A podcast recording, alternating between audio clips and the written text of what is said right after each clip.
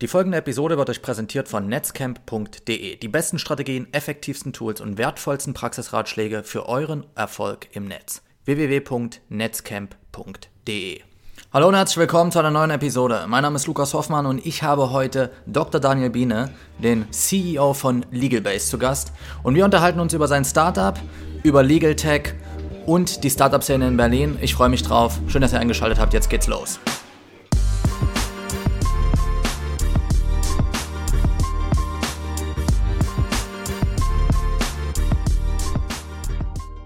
Also lieber Daniel, vielen, vielen Dank, dass du dir die Zeit nimmst, dass wir uns ein bisschen über euer Startup LegalBase unterhalten können. Erzähl mir doch mal zu Beginn, äh, worum geht es bei Legal, äh, LegalBase, was macht ihr? Ja, hallo Lukas, die Freude ist ganz meinerseits. Ähm, danke, dass du Kontakt mit uns aufgenommen hast. Äh, LegalBase äh, bietet schlicht und einfach Rechtsdienstleistungen im Internet an. Zwar in der Form, ähm, dass wir vordefinierte Rechtsdienstleistungen anbieten, also man weiß genau, was man bekommt und ähm, es klebt auch gleich ein Preisschild drauf. Ähm, man weiß also, was es kostet und kann auf der Grundlage eine bewusste Einkaufsentscheidung treffen, statt, äh, so wie das sonst in der Branche bisher ja eigentlich üblich ist, irgendwie im Nebel zu stochern und irgendwann mit einer Überraschungsrechnung konfrontiert zu werden. Mit vordefinierten Rechts, Rechtsdienstleistungen, wie, wie kann ich mir das vorstellen? Weil ja jeder Kunde hat ja letztendlich bestimmte Bedürfnisse und Anforderungen, die ähm, relativ speziell sind. Ja, wir versuchen einfach das abzubilden und das anzubieten, ähm, was am häufigsten nachgefragt wird. Ähm, und äh, das sind im Businessbereich dann eben Themen wie zum Beispiel Gesellschaftsgründungen, äh, Markenanmeldungen, ähm, die Erstellung bestimmter Dokumente, zum Beispiel Arbeitsverträge oder die Durchsicht von Mietverträgen. Ähm, also relativ einfach gelagerte und äh, relativ häufig vorkommende Themen, ähm, wo es eigentlich nicht so wahnsinnig viel ähm, individuellen Spielraum sozusagen gibt. Ähm, unser Ansatz ist nicht, äh, sämtliche Eventualitäten, die irgendwie äh, aufkommen könnten, abzubilden, sondern wir konzentrieren uns wirklich auf ähm, solche Commodity-Leistungen. Ihr seid, ihr seid letztendlich die Plattform, die mir dann äh, beispielsweise den Rechtsanwalt vermittelt oder bleibt alles bei der Plattform und läuft alles über die Plattform oder seid ihr nur die Vermittlungsdienstleister? Wir sind nur die Vermittlungsdienstleister, also Plattformdienstleister. Die äh, Leistungen selber werden natürlich ähm, von Rechtsanwälten erbracht. Ähm, das dürfen wir auch regulatorisch gar nicht. Mhm. Ähm, das sind ganz klassische Rechtsanwälte, die in ganz klassischen Kanzleien tätig sind. Ähm, äh, die meisten sehr, sehr langjährig erfahren und, sehr spezialisiert in ihren Bereichen. Ähm, und ähm, die arbeiten schlicht und einfach mit uns zusammen, um sozusagen die Vorteile des Internets, die äh, die Branche inzwischen dann auch erkannt hat, ähm, für sich nutzbar zu machen. Wie ist dein, wie ist dein Eindruck von, von, von dieser Branche? Es hängt doch noch ein bisschen nach. Ne? Es ist wahrscheinlich genauso ein bisschen wie Fintech. Die merken, merken so in den letzten zwei, drei Jahren, dass ihnen so ein bisschen die Fälle davon schwimmen. Wie, wie, wie würdest du die Branche einschätzen, in der ihr euch da befindet? Ähm, was vor allem den Bezug zum Digitalen betrifft? Ist genauso, wie du das gerade beschrieben hast. Ähm, also die Branche hängt in der Tat enorm nach. Ähm, ich würde sogar sagen, noch ein bisschen äh, heftiger als im, Fintech-Bereich. Da hat man das schon zwei, drei Jahre vorher erkannt, äh, dass das Internet dann doch wahrscheinlich nicht mehr weggehen wird und man sich das Thema besser zunutze machen sollte, anstatt anschließend das Nachsehen zu haben. Ähm, also die, die Rechtsbranche ist da eindeutig, eigentlich, man muss glaube ich sagen, von allen großen nennenswerten Branchen ganz hinten dran. Ähm, aber es hat sich jetzt so in den letzten zwei Jahren, würde ich sagen, ähm, auch da das Blatt äh, langsam gewendet. Also es gibt inzwischen durchaus ein, ein Bewusstsein für das Thema und auch den, den Willen, ähm, damit umzugehen und, und, und, und, sich das positiv äh, zunutze zu machen, ähm, statt das Internet zu bekämpfen, sozusagen. Müsst ihr, müsst ihr da nicht enorm viel Vorarbeit leisten, indem ihr dann diesen Education-Prozess einführt, dass man jetzt sagt, diese vor allem recht, ja, ich möchte fast sagen, aristokratisch gerichteten Anwaltskanzleien letztendlich dazu zu bewegen, zu verstehen, dass digital jetzt ein Medium ist, mit dem man zusammenarbeiten muss, oder orientiert ihr euch da ähm, direkt an etwas jüngere ähm, Anwälte beispielsweise, die bereits mit diesem Thema vertraut sind? Wie ist da der Approach bei, bei euch? Also erstaunlicherweise ist unsere Erfahrung so, dass, ähm, dass äh, wir in der Branche durchaus mit offenen Armen aufgenommen werden. Also wir mussten ähm, so diese Educational-Phase, wie du sie nennst, ähm, gar nicht durchlaufen, obwohl wir damit eigentlich erst gerechnet hatten. Ähm, Im Gegenteil bekommen wir sehr, sehr viele Anfragen ähm, von Anwälten, die sich in irgendeiner Form beteiligen wollen.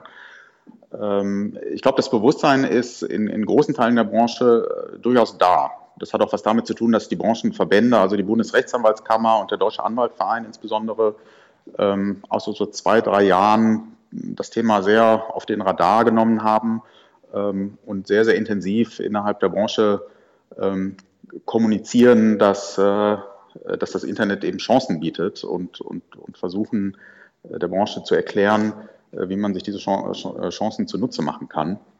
Also das Thema hatten wir Glücklicherweise muss man sagen, nicht. Ähm, ich habe den Eindruck, dass, ähm, dass das Thema eigentlich eher auf der Nachfragerseite liegt, also auf der Mandantenseite.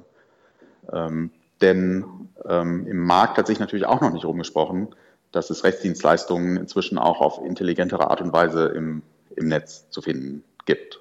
Mhm. Sondern da läuft man noch rum mit diesem alten Mindset, wenn ich ein Rechtsproblem habe, muss ich aus den gelben Seiten mir einen Anwalt raussuchen oder ich muss jemanden kennen, der mir jemand empfehlen kann.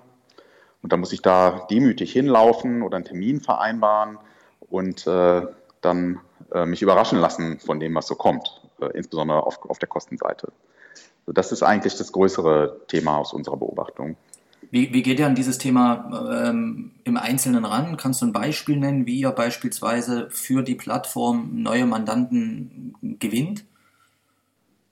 Wir gehen da eigentlich ganz klassisch ran. Also das, äh, wir haben da überhaupt keine Ansätze, die irgendwie ungewöhnlich sind in, in der Branche, in der Digitalbranche. Ähm, unser Ansatz ist zuallererst mal äh, der, wir bieten im Netz was an. Und äh, generieren dafür Reichweite und ähm, versuchen dann die Reichweite zu konvertieren. Also insofern unterscheiden wir uns erstmal nicht von einem Schuh- oder Bratpfannenshop. Ähm, es gibt dann natürlich Details, die man berücksichtigen muss, die bei der Ausgestaltung des Produkts liegen, weil im Gegensatz zu einem Schuh- oder Bratpfannenshop äh, spielen bei uns weitere Themen eine Rolle, also Vertrauenswürdigkeit insbesondere, und, und ähnliche Themen. Aber im Prinzip äh, unterscheidet sich das in unserer Wahrnehmung erstmal nicht von anderen Themen. Wie kam's, wie kamst du, oder erzähl mir ein bisschen was zum Gründungsteam, ob ihr mehrere seid, wie kamt ihr zu der Idee, ähm, so ein Startup zu gründen? Seid ihr schon länger in der Startup-Szene unterwegs? Ähm, gib mir ein bisschen einen Eindruck, ähm, wer die Personen hinter Legalbase sind. Ja, wir sind äh, im Gründerteam zu dritt, also drei Co-Founder ähm, wovon zwei tatsächlich aus der ähm, Startup-Szene kommen, nämlich mein äh, Mitgründer Christoph Jenke und ich. Der dritte im Bunde ist äh, Peter Schink, ähm, der äh, eigentlich gelernter Journalist ist und dann einen Hintergrund hat im Bereich ähm, SEO insbesondere. Mhm. Ähm, einige Jahre recht erfolgreich eine SEO-Agentur gegründet und geleitet hat. Ähm, und äh, ich persönlich habe vorher ein anderes Startup gegründet, SmartLaw, ähm, was zum damaligen Zeitpunkt das erste Startup war im ähm, europäischen Markt, das sich äh, automatisierter Rechtsdokumentenerstellung gewidmet hat. Ähm, das äh, haben wir dann 2014 verkaufen können an Wolters Kluwer, den äh, großen Verlagskonzern. Und äh, insofern habe ich schon ein paar Jahre vor Legal Base äh, mich recht intensiv mit, äh, mit dem Bereich Legal Tech äh, und, und der Startup-Branche in diesem Feld befasst. Und äh, der andere, der andere Co-Founder, du hast gesagt, der hat auch Erfahrung schon in der Startup-Szene sammeln können. Was hat der davor gemacht? Genau, Christoph Jenke war ähm, zuletzt ähm, COO, Chief Operating Officer von Crowdpark, ähm, Social Gaming ähm, Plattform hier in Berlin ähm, auch äh, schon vor einigen Jahren gegründet worden und, und ähm, hat äh, lange große, gute Schlagzeilen gemacht ähm, als eines der wirklich beachtenswerten äh, Startups in Berlin. Ähm, anderer Bereich, nämlich eben Social Gaming, ähm, aber eben äh, durchaus auch im, im Startup-Umfeld verwurzelt und dadurch hat Christoph da natürlich auch ähm, durchaus nicht unerhebliche Erfahrungen sammeln können, die uns hier sehr zugutekommen. Das ist so die nächste Frage, die mich jetzt interessieren würde. Ihr habt alle verschiedene Hintergründe, alle sehr erfolgreich davor gewesen. Wo würdest du sagen, liegt dort der größte Vorteil, wenn man zusammenkommt und davor schon mal ein Unternehmen gegründet hat? Die Prozesse sind wahrscheinlich alle schon in Fleisch und Blut übergegangen. Geht wahrscheinlich alles ein bisschen schneller bei euch, oder? Das ist jedenfalls das Ziel, ja. Also ich glaube, so ein bisschen ketzerisch gesagt, ähm, ist, ist der große Vorteil, dass wir alle schon äh, jede Menge große und kleine Fehler gemacht haben vorher ja. und äh, idealerweise dann die gleichen Fehler nicht nochmal machen, ähm, was uns dann äh, natürlich im Idealfall sehr zugutekommt. Hast du da so ein Best of, Best of Three, wo du sagen würdest, äh, da bin ich jetzt wirklich dankbar, dass ich, äh, dass ich über diese Sache mit einem Lächeln drüber gehe und nicht mehr wie früher vielleicht äh, dort heftige Schnitzer im, im, im, in der, in der Businessgründung habe. Kannst du da vielleicht so ein bisschen einen Einblick geben, wo du sagen würdest, das könnte ich jetzt, drei, drei Punkte könnte ich vielleicht jungen Gründern damit auf den Weg geben?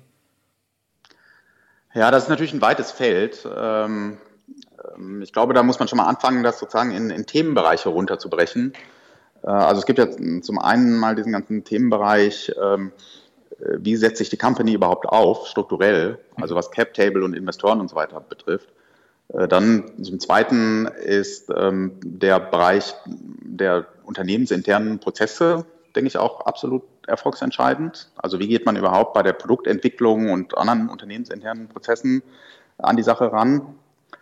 Ähm, und zum Dritten das ganze Thema welche Kultur schafft man überhaupt in dem Unternehmen und, und wie ähm, hält man so eine Kultur dann aufrecht, wenn man geschafft hat, sie zu etablieren. Äh, das ist auch ein, aus meiner Wahrnehmung ein sehr wichtiger Themenbereich. Also das sind so die, die Top Three, jetzt mal so übers, äh, übers Knie gebrochen. Ja. Ähm, und innerhalb dieser drei Themenbereiche gibt es dann natürlich jede Menge ähm, Subthemenbereiche.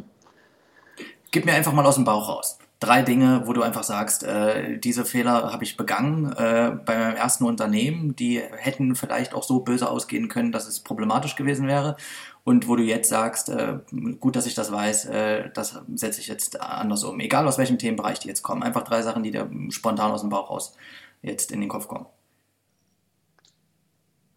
Ja, auch wenn es ähm, banal klingen mag und im Rückblick ist man natürlich immer schlauer, aber ein absolut wichtiges Thema, was äh, auch äh, mir um Haaresbreite mal das Genick gebrochen hätte, was dann aber doch zum Glück gut ausgegangen ist, ähm, ist einfach das Thema, ähm, wie strukturiere ich Entwicklungsprozesse, hm. äh, Produktentwicklungsprozesse. Also da habe ich ähm, unterm Strich äh, gelernt, dass man sich da wirklich ähm, an Lehrbucherkenntnisse halten sollte und nicht auf die Idee kommen sollte, auf lauter Begeisterung über das eigene Thema und das eigene Produkt und das eigene Team da irgendwelche ähm, Sonderwege beschreiten sollte, ähm, sondern es ist nun mal Best Practice im Startup-Bereich ähm, Scrum oder Kanban-Prozesse mhm. äh, zu etablieren und umzusetzen. Ähm, und dafür gelten bestimmte Regeln, die man in haufenweise Büchern nachlesen kann. Und ähm, ich habe gelernt, äh, dass man sich daran schlicht und einfach halten sollte. Denn sobald man anfängt, da irgendwie Dinge zu überspringen oder komplett anders zu machen, ähm, neigt das Ganze dazu, wie ein Kartenhaus zusammenzufallen und dann ist es halt einfach nicht mehr besonders effizient, sondern man verknotet sich dann und alles wird unglaublich langsam und es gibt Befindlichkeiten, äh, die einander ähm, Stöcker zwischen die Speichen werfen. Ja. Also das ist einfach wichtig. Wie gesagt, das, ähm, das klingt banal, weil es heißt eben nicht ohne Grund Best Practice. Aber diese Best Practices, ähm, die es dann gibt, auch konsequent umzusetzen, das ist äh, nach meiner Erfahrung in der Praxis nicht ganz so banal. Aber man muss sich da, denke ich, einfach zusammenreißen und, und das ganz konsequent durchziehen. Okay, verstehe. Noch ein, zwei weitere Punkte, die dir jetzt in den Kopf kommen? Eine weitere Sache, die sich eher in dem vorhin genannten ersten Themenbereich, also wie unten strukturiere ich äh, das Unternehmen vom, vom Setup her, mhm. abspielt. Das, also da ist mir zum Glück ähm, eigene, eine eigene schlechte Erfahrung erspart geblieben, aber das ähm, hört man wahnsinnig häufig und ähm, beobachte ich immer wieder in unserem Umfeld. Ähm, es gibt halt ganz häufig äh, Start-up-Strukturen, Unternehmensstrukturen bei Start-ups, ähm, die unglaublich ähm, kleinteilig sind, weil zum Beispiel dutzendweise Business Angels aufgenommen werden ähm, oder wo zu strategischen Konditionen Strategen aufgenommen werden, die anschließend eigentlich jede weitere Entwicklung verhageln. Einfach weil, wenn man dann eine bestimmte äh, Etappe erreicht hat und es sich dann womöglich als sinnvoll herausstellt, ähm, Venture Capital Investoren klassischerweise aufzunehmen, bekommt man die nicht mehr in so eine, in so eine Struktur rein. Du sprichst, jetzt vor allem, du, du, sprichst jetzt vor allem darüber, auch Startup existiert, Experten bieten sich an, für Equity von Anfang an bestimmte Prozesse mitzupushen. Startup ist relativ glücklich darüber, hat selbst ähm, sonst nichts anzubieten, außer halt das Equity. Die setzen sich rein und dann sind die halt drinne in der Struktur und dann wird es halt schwierig, Business Angels von außen dann, äh, wenn, VCs von außen zu integrieren in diese Prozesse, weil die sich dann sagen, die Stakes sind so kleinteilig verteilt, da wird es jetzt schwierig, noch uns rein zu integrieren. Ist das richtig? Habe ich das genau, richtig durchblickt? Genau, so ist das. Ähm, wobei es da weniger, glaube ich, um äh, sozusagen die Prozesse und so weiter des Unternehmens geht, sondern einfach darum, dass das Cap-Table dann so zersplittert ist mit so vielen Leuten, die äh, theoretisch oder praktisch mitreden können, ja. äh, wo dann Investoren, große Investoren, VC-Investoren, äh, einfach kalte Füße bekommen, weil sie sich dann bei irgendwelchen Notarterminen schon sitzen sehen mit äh, ähm, Business Angels, die dann plötzlich aus der Kiste springen und, und große Deals äh, kaputt zu machen drohen. Das äh, ist dann einfach schwierig bis unmöglich in so einer Struktur eben ein größeres Investment noch aufzunehmen. Und das, wie du schon beschreibst, das wird halt häufig aufgrund solcher Situationen übersehen oder auch aus der Not heraus, weil man dann denkt, ja gut, jetzt kann ich da irgendwie, ein, äh, ich habe jetzt eigentlich gar keinen Euro mehr in der Kasse und XYZ gibt mir jetzt wenigstens ein paar Euro, dann nehme ich die doch. Und schwupps hat man schon wieder jemand äh, weiteres im Cap-Table. Das ist natürlich, das ist einfach so eine, bisschen auch so eine Notwendigkeit oder aus der Not herausgeboren, aber ich glaube, da muss man einfach vorsichtig sein, ähm, dass man äh, da so ein bisschen standhaft bleibt und auch äh, schwierige Situationen zu überdauern versucht, weil einem das sonst das Thema nach hinten raus komplett verhageln kann. Das heißt, da eher ruhige Füße behalten, äh, gerade zu Beginn und da nicht die Equity rausknallen äh, bis zum geht nicht mehr, nur weil man letztendlich mit Cash nicht aufwarten kann. Ja. Genau. Äh, dieses berühmte Beispiel mit dem Anstreicher, der irgendwie das erste Facebook-Büro äh, angestrichen hat und äh, dafür irgendwie zwei Prozent an, an Facebook bekommen hat. Ich weiß nicht, ob die, die Geschichte überhaupt stimmt, das ist aber auch egal. Ähm, jedenfalls ähm, heute funktioniert sowas einfach nicht mehr, weil ein äh, VC-Investor wirklich keine Lust hat, sich dann mit dem Anstreicher irgendwann beim Notar zu treffen und äh, sich mit dem äh, zu unterhalten, ob jetzt der Deal eigentlich stattfinden kann oder nicht. Das heißt, lieber von Anfang an auch ordentlich äh, Talent umschauen, die halt die Sache mit co-founden, anstatt äh, da nach außen in Equity abzugeben. Wie ist es denn in Berlin? Ihr, ihr seid ja nun in Berlin. Ähm, wie ist es dort um den Talentpool gestellt? Ähm, ich habe gehört, also ich habe gesehen auch, ihr habt einen, einen größeren Investor aus, aus, aus, aus dem Ausland. Vielleicht kannst du uns dazu auch ein bisschen was erzählen. Ähm, wie ist deine Stimmung? Wie, wie, wie schätzt du die Stimmung gerade in Berlin ein? Wie schaut es da mit Talent aus? Wie sind die Investoren gestimmt? Ähm, gib uns so einen kleinen Überblick darüber. Also Talent ist im, im deutschen Vergleich äh, definitiv sehr gut in Berlin. Also das ist ja eigentlich äh, äh, eine allgemein bekannte Binsenweisheit, muss man glaube ich schon sagen. Ja. Ähm, äh, also wenn man dann nach ähm, München oder Hamburg oder andere große, große deutsche Städte äh, schaut, ähm, da ist einfach die, die Talentsituation in Berlin mit Abstand besser. Ähm, nicht zuletzt auch aufgrund ähm, der zahlreichen Zuzügler aus dem Ausland, die, die nach Berlin kommen, weil sie Berlin spannend finden und häufig eben in, in für uns relevanten Bereichen sehr, sehr qualifiziert sind. Das erweitert den Pool natürlich auch erheblich.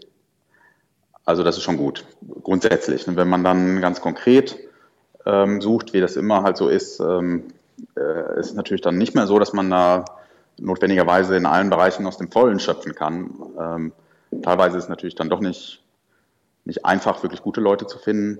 Da muss man sich schon dahinter klemmen. Ähm, aber grundsätzlich gibt es da, glaube ich, keinen Grund zur Klage. Nicht, nicht, einfach, nicht einfach gute Leute zu finden, weil es beispielsweise ein Rocket Internet gibt, was wahnsinnig äh, attraktiv vielleicht ist für die, für, für die, die gerade aus der, aus der Uni rausdroppen oder was auch immer. Oder nicht einfach, weil es relativ schwierig ist, dann im Gegenzug für Projekte, die halt nicht was weiß ich, äh, schon die Series C im Nacken haben, ähm, Talent zu finden, was dann sagt, okay, ich glaube an die Idee und will das dann von Anfang an mitpushen. Was sind dann die Gründe? Ah, ich glaube, das äh, ist einfach ein relativ äh, simples äh, Rechenmodell sozusagen. Mhm. Ähm, es gibt in Berlin natürlich äh, relativ viel Talent. Es gibt aber auch einfach viele äh, Unternehmen, die auf das gleiche Talent schießen. Also man sieht das zum Beispiel im, im Bereich Developer. Ähm, da gibt es natürlich viele Developer in Berlin, aber es gibt auch einfach unglaublich viele ähm, Unternehmen, die auf die, diese Developer äh, schießen. Und ähm, da steht man dann letztlich schon im Wettbewerb. Nicht? Und da kommen natürlich auch Fragen der Kandidaten. Und die Kandidaten suchen sich die Unternehmen raus, die sie für besonders spannend, vielversprechend und so weiter halten. Okay. Ähm, das, das spielt sich, glaube ich, so ein bisschen auf nach ähm, nach äh, Tätigkeitsbereich. Ähm, Rocket, ob Rocket da wirklich ähm, quasi anderen Unternehmen das Wasser abgräbt im, im Talentbereich, das weiß ich nicht. Das wage ich ehrlich gesagt eher zu bezweifeln. Äh, entspricht jedenfalls nicht meiner Wahrnehmung. Ich glaube, ähm, da ist es eher so, dass äh, Rocket für die gesamte Szene in Berlin ein sehr, sehr großes Asset ist, weil ähm, einfach viele ähm, gut ausgebildete Leute aus der Rocket-Schule kommen. Und diese, diese Skills ähm, kommen dann wiederum anderen Unternehmen und der, der Startup-Szene insgesamt zugute.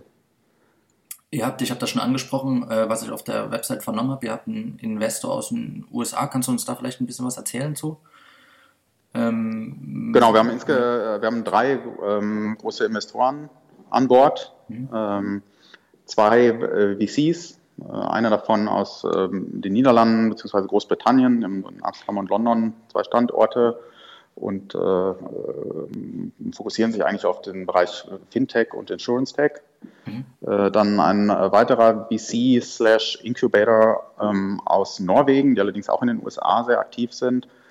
Ähm, und unser Lead-Investor ist ähm, LegalZoom aus ähm, Kalifornien, die ähm, in den USA ein ganz ähnliches Thema betreiben wie wir, nämlich eben auch äh, Rechtsdienstleistungen im, im Internet, damit dort aber schon 15 Jahre weiter sind als wir hier in Europa und äh, inzwischen sehr, sehr groß und sehr erfolgreich sind. Ist das der Hauptgrund gewesen, warum ihr im Ausland letztendlich dann zugeschlagen habt, weil die schon in dem äh, Thema schon drinne waren? Oder also mich wundert jetzt einfach, warum, warum kein Investor aus, aus dem deutschen, äh, deutschen Raum oder direkt aus Berlin, wenn ihr schon dort sitzt.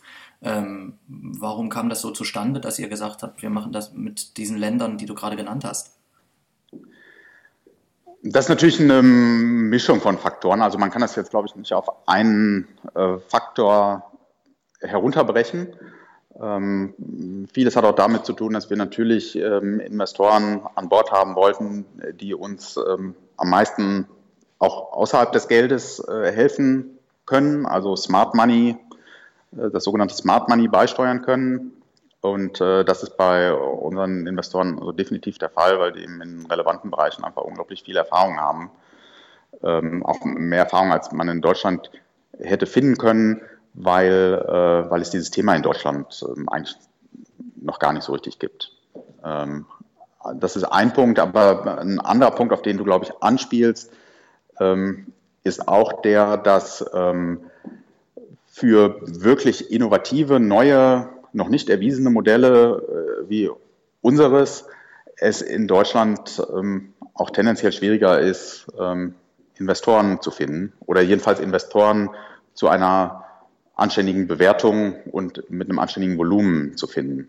Also ich glaube, da äh, muss man schon sagen, dass ähm, deutsche Investoren im internationalen Vergleich und insbesondere im Vergleich mit USA, UK und so weiter einfach viel, viel konservativer sind und immer viel eher ähm, erstmal den Beweis, dass es denn wirklich funktioniert, einfordern, anstatt, wie das eben bei amerikanischen Investoren insbesondere eher der Fall ist, ähm, zu sagen, ja, das ist ein Thema, daran glaube ich und ich glaube auch an das Volumen ähm, und ich glaube an euch als Team und ich gebe euch jetzt die Mittel, um, um den Beweis anzutreten, dass das auch wirklich funktioniert.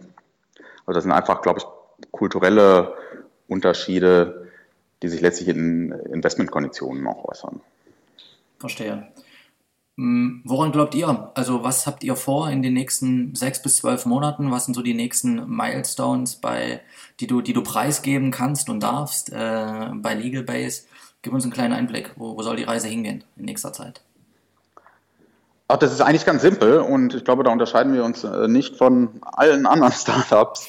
Ähm, wir müssen einfach äh, äh, Traktion aufbauen und äh, zeigen, dass ähm, unser Modell funktioniert. Äh, wir sind wie jedes Early Stage Startup bei absolut null gestartet. Ähm, das war wann? Anfangs nur. Ah, ja. Das war im, also formell gestartet mit der Finanzierung und so weiter sind wir im November letzten Jahres. Mhm. Also ziemlich genau ein halbes Jahr jetzt.